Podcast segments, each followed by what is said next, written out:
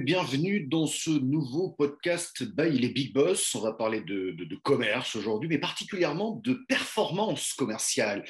Même si l'on commence un peu à voir le bout du tunnel de cette crise, le monde ne sera peut-être pas tout à fait comme avant, d'où peut-être l'importance de se préparer, l'occasion peut-être aussi de revoir ses process et ses outils pour mieux rebondir. Notre invité aujourd'hui, Julien Sanson. Bonjour Julien. Bonjour Michel, comment vas-tu? Bah, Très bien, très bien, merci. Euh, vous êtes euh, le, CEO de TwoPace, tout comme le chiffre 2. On va peut-être commencer par une présentation de cette agence, TwoPace. Eh ben, Allons-y, en effet. Euh, donc, donc TwoPace, Michel, c'est un, cabinet de, conseil français spécialisé autour de la performance commerciale.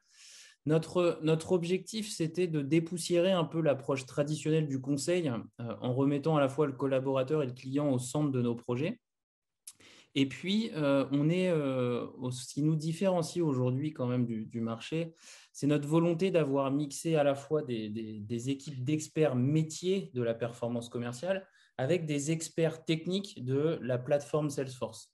Et c'est ce qui, sur le marché, aujourd'hui, nous permet d'avoir euh, un discours intéressant auprès de nos clients puisque ça leur permet d'avoir un interlocuteur unique pour les accompagner dans leurs réflexions, euh, ce qui n'existait pas en fait auparavant sur le marché. Ouais, tu es en train de me dire qu'avant, c'est un petit peu, ou ça l'est peut-être toujours, hein, en forme de silo. Il y a le conseil, et puis il y a la techno. Et toi, tu es arrivé à créer des passerelles de telle façon que le client final s'y retrouve beaucoup plus facilement. Hein.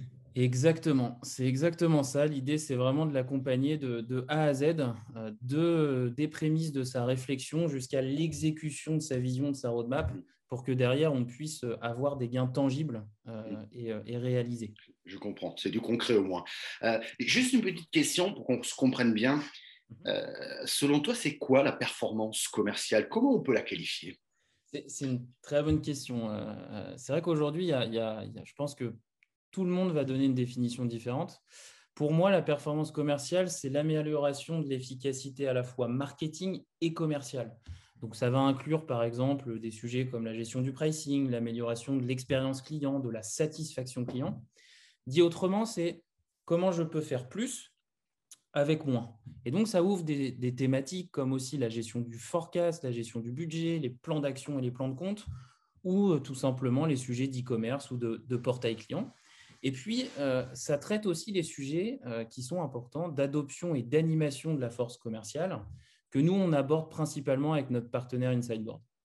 Alors, on va rentrer dans le vif du sujet. Tu proposes des solutions euh, mm. pour améliorer cette performance commerciale. Est-ce que tu peux nous donner soit un exemple ou qu'on comprenne bien euh, à quel niveau tu agis pour améliorer cette performance commerciale? Alors, nous, notre objectif, hein, euh, comme, comme, je te le disais, c'est vraiment d'accompagner nos clients de, de, A à Z. Donc, on va intervenir dès le début, donc dès l'élaboration de leur roadmap stratégique, donc, ça peut être une refonte de la politique tarifaire, ça peut être une amélioration de la politique commerciale, ça peut être aussi un enjeu comme euh, comment est-ce que j'accélère mon time to market? Et puis derrière, on va aussi intervenir sur la gestion du projet, sur l'implémentation digitale de leur ambition, et tout ça à travers la plateforme Salesforce. Et donc, notre ambition, c'est vraiment de permettre à nos clients d'accélérer leur transformation commerciale afin d'être en mesure de surperformer demain et de se positionner en fait euh, dans une dynamique de croissance durable. Et donc aujourd'hui, euh, les équipes de TwoPace, on compte de nombreux projets euh, lead to cash. Donc on, est vraiment sur une approche intégrée du début à la fin du processus commercial. Et donc on, accompagne aujourd'hui de, de, grandes entreprises, notamment manufacturières ou technologiques, sur le marché. Mmh. Est-ce que ça veut dire la clé finalement, c'est de vendre euh, mieux ou vendre plus? Je m'explique. Euh, l'objectif est de vendre plus en volume ou de vendre peut-être autant, mais en ajoutant des éléments, des services, de la valeur ajoutée pour vendre mieux finalement c'est une bonne question et je, pense que tout le monde se la pose, enfin, en tout cas tous ceux qui sont dans, des entreprises se la posent. En fait, ça va dépendre euh, de la typologie d'entreprise et de la maturité commerciale euh, euh, de, la fonction. Donc, on, aperçoit aujourd'hui quand même une transition lente vers un modèle quand même de souscription ou à l'usage pour un panel de métiers qui est de plus en plus large. Il y a quelques années, prendre un abonnement comme, comme Canal ⁇ ou Netflix, c'était assez limité. Aujourd'hui, on va vraiment vers un usage de plus en plus vers un modèle de souscription. Historiquement, on, peut voir aussi que les entreprises manufacturières elles vont avoir besoin de réaliser cette transition entre une approche qui était très produit vers une approche qui va être solution. Et donc, on va pouvoir parler ici d'upsell, de cross-sell, d'optimisation de la marge. Donc, on va être plus sur du vendre mieux. Néanmoins, d'un autre côté, on a des entreprises du type retail, du type technologique, qui sont beaucoup plus matures sur leurs processus commerciaux et qui, eux, vont avoir des besoins d'automatisation de leur marketing améliorer notamment leur, tunnel commercial, qui vont avoir besoin d'améliorer leur taux de conversion ou même de maximiser un panier moyen ou d'améliorer l'expérience utilisateur. Et là, on va plutôt être sur du vendre plus euh, ou alors du vendre mieux. Mais donc, on est, on est bien sur une logique qui va être différenciée en fonction des maturités commerciales. Dans ton analyse, euh, super intéressante, euh, de vendre mieux, on va dire, ou vendre plus, mais en tout cas, l'idée, c'est que la performance commerciale soit au, soit au rendez-vous. Ça, sous-entend qu'il y a des solutions technologiques aussi qui sont des prises qui sont des, aides à la, à la, prise de décision, hein, pour, être, très clair. Mais certains dirigeants, moi, me le disent assez souvent, j'ai trop peur de me mettre une usine à gaz supplémentaire dans mes process, dans mes équipes. Qu'est-ce que tu leur dis à ces personnes-là? Alors, déjà, je pense qu'on on pourrait citer deux, ou trois chiffres, Michel, qui peuvent être importants. Euh, aujourd'hui, il faut savoir que 70% euh, des acheteurs B2B affirment préférer commander en ligne ou sur un portail de self-service plutôt que de passer par leur commercial.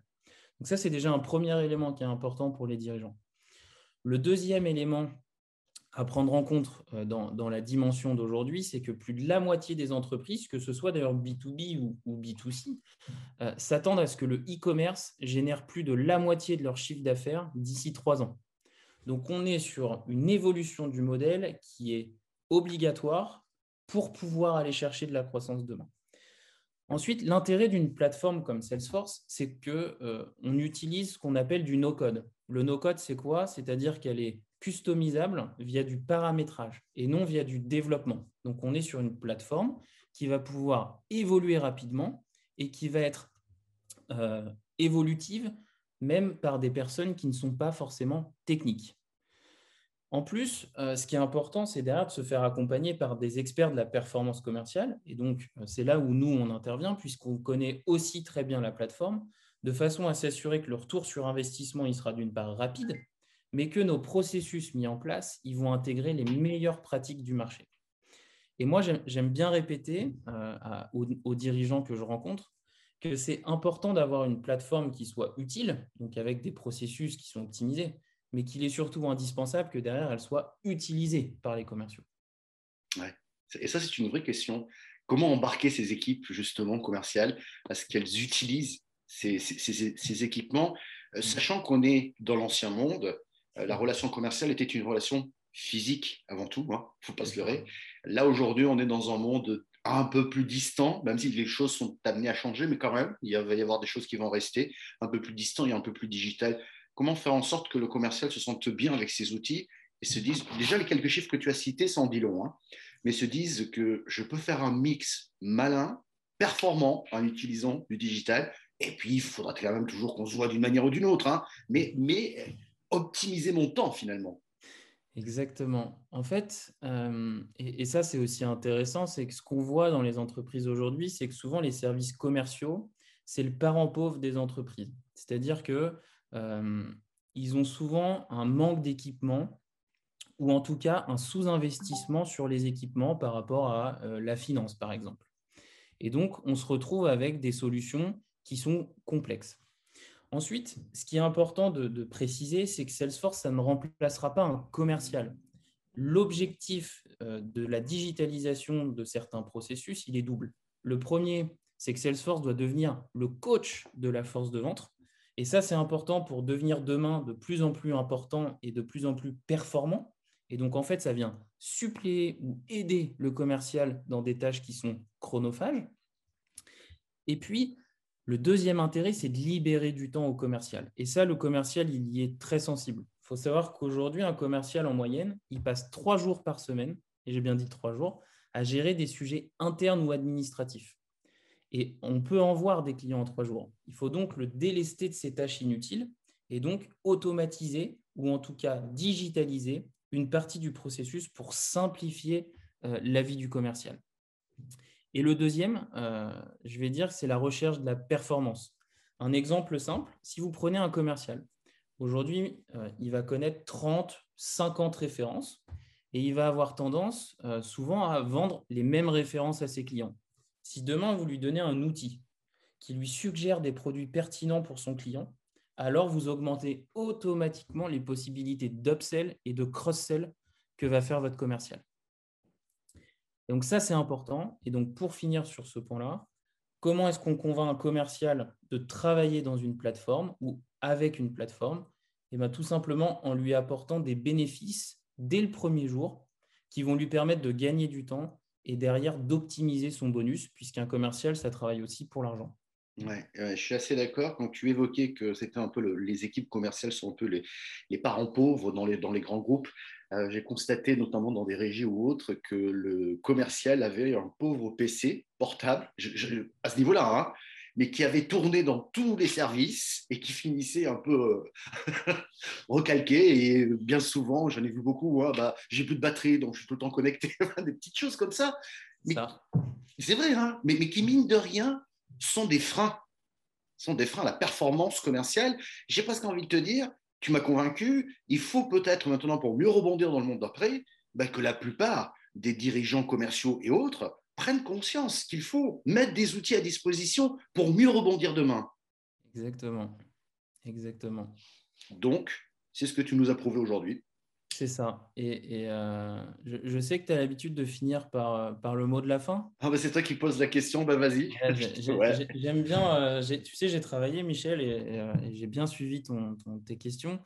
en fait, moi, ce que j'avais envie de partager aujourd'hui, c'est que tu as de nombreuses personnes ou de nombreuses entreprises qui ont profité de la crise pour s'interroger sur leurs pratiques commerciales et, et potentiellement accélérer sur le digital.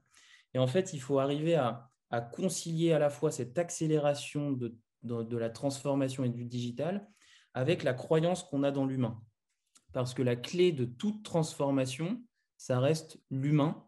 Et donc, c'est important d'en faire la clé de voûte de vos projets de transformation dans le futur. Donc, embarquez vos équipes, laissez-les, euh, euh, entre guillemets, euh, créer, parce que vous allez être surpris de la capacité ou de la créativité de vos équipes pour vous amener euh, sur des solutions qui seront euh, de plus en plus efficaces et performantes.